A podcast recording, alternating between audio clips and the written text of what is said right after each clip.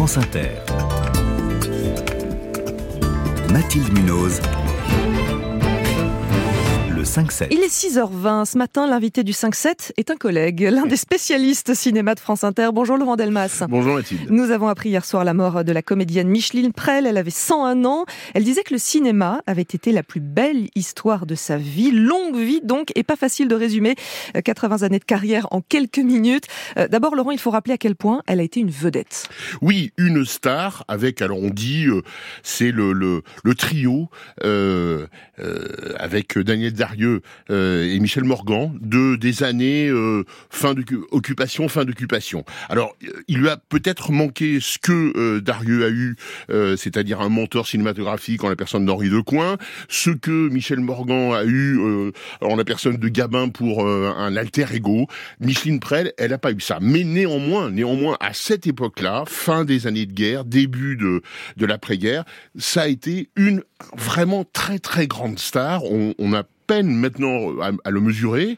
Euh, elle fait la une de tous les journaux, euh, pas seulement cinématographiques. Mhm. Bref, vraiment, elle est dans le dans le grand, grand, grand paysage du cinéma français, avec trois rôles hein, euh, en tir groupé, 44, 45, 47, qui sont sa marque de fabrique à l'époque, c'est-à-dire euh, une femme euh, plutôt forte, déterminée face à des hommes souvent faibles, plutôt faibles, voire malades, comme dans Falbala, par exemple, de, de Jacques Becker. Et on va écouter tout de suite un extrait.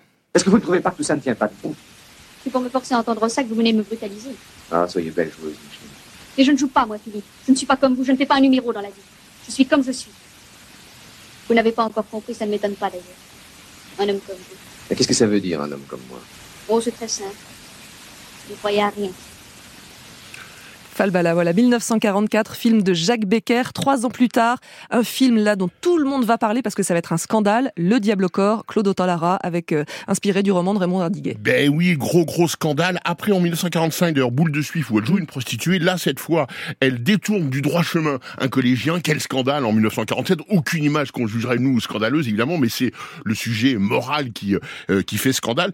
Et là aussi, ça assoit sa notoriété parce qu'on sait bien que le cinéma adore les scandales et les scandaleuses donc elle devient, euh, contre sa volonté même, hein, euh, une scandaleuse du cinéma français. Avec Gérard Philippe au casting, hein, quand même. Bien sûr, quand même. Alors après, fin des années 40 et début des années 50, là elle part aux États-Unis avec son mari petite carrière, toute petite. Elle fait quelques films. C'est, c'est pas des cartons. Hein. Choix de vie. Euh, elle, elle préfère l'amour au cinéma. Euh, Exactement. voilà, elle, elle, a, elle, a, le droit absolu. Euh, effectivement, mauvais choix artistique parce que elle tourne même avec Fritz Lang, ce qui devrait être une sorte de de, de, paradis d'Éden. bon ben non, c'est un des plus un des plus faibles films. On va elle dire, le disait d'ailleurs, c'est mon film le plus le moins intéressant. Elle était d'une extra lucidité sur tout et sur sa carrière aussi. Donc voilà, petit passage à vide. Elle revient en France, les années 60, et là c'est reparti. C'est reparti parce que euh, elle, euh, elle a cette espèce d'image euh, un peu décalée, presque burlesque. Vous savez, elle a l'œil qui frisait, Micheline Prel, donc on pouvait dire quels yeux d'ailleurs. Hein. oui, quels yeux magnifiques. Et il y avait une sorte de second degré. Et alors, la nouvelle vague le, la, rate en quelque sorte, ou elle rate la nouvelle vague, peu importe. Mais des cinéastes comme Jacques Demy vont parfaitement comprendre son potentiel presque comique. Hein. Oui, c'est la reine d'Ampodane. Alors d'Ampodane, c'est la reine et elle, elle engueule son fils et le roi pour que tout ça aille plus vite et que les choses soient prises en main. Là aussi, elle joue une femme de caractère.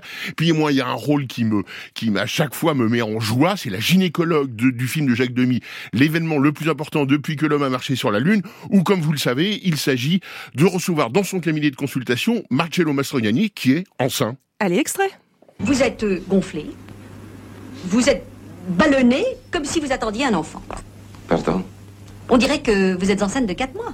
Alors, il n'y a rien de grave Ce n'est pas grave, certes, mais bah, c'est déroutant chez un homme. Donc voilà, là c'est vraiment des rôles différents de ceux des années 40. Il y a, il y a le, le, comique qui arrive. Hein. Totale rupture, il y a la comédie, il y a le comique, effectivement, et elle s'inscrira dans cette veine-là, c'est-à-dire il y a majoritairement des, des, films de comédie, avec quelque chose qui, qui n'apparaît pas forcément pour le grand public, mais qu'il faut dire, qui est aussi le statut d'une égérie, d'une post-nouvelle vague, avec euh, des gens comme euh, euh, Davila, euh, un film euh, qui s'appelle Certaines Nouvelles, mais aussi Gérard Fraude-Coutaz.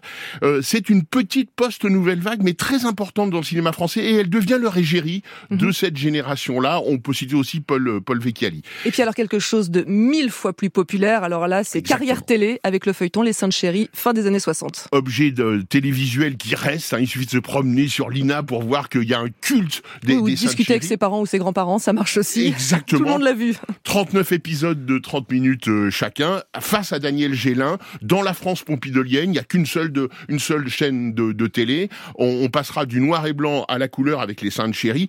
Elle, euh, son nom dans la série écrite par Nicole de Buron, c'est Ève. Tout un programme, merci. On a compris, c'est donc la femme bourgeoise moderne qui essaye de s'émanciper par tous les moyens de la tutelle de son mari. Allez, un dernier extrait. Mais qu'est-ce que c'est que cette robe? C'est pas une robe, c'est une tenue de tennis. Mais Qu'est-ce que tu veux faire avec une tenue de tennis? Bah, ce qu'on fait généralement en tenue de tennis, du tennis, pas du cheval. Ouais. Parce que tu fais du tennis, moi Oh, j'adore. Smash, revers. Oh, ça t'ennuie pas, mon minet, que je fasse du tennis Je sais rien du tout contre le tennis. moi. C'est Jacques qui m'a donné cette idée. Ah. Il joue avec toute une bande de copains dans un camp tout près d'ici. Tu joues avec eux? Oh, pas encore, tu es fou. Non, je prends des leçons avec le professeur. Jean-Noël, il est très gentil, un peu jeune peut-être. Eh bon, ça, évidemment, enfin, je trouve simplement que tu aurais pu m'en parler, quoi. Oh, si je te disais tout ce que je fais, mon chéri. Ciao. Allez, Il faudrait Micheline réhabiliter Prel le Mont Minet dans nos relations amoureuses.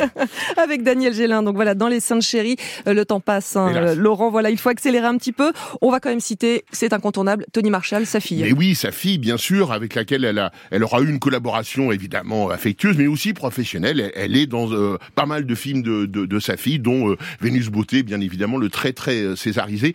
Et elle était, oui, participante de cette bande aussi, là, Jean-Michel Ribes, euh, avec une vraie, euh, un vrai plaisir de, de jouer.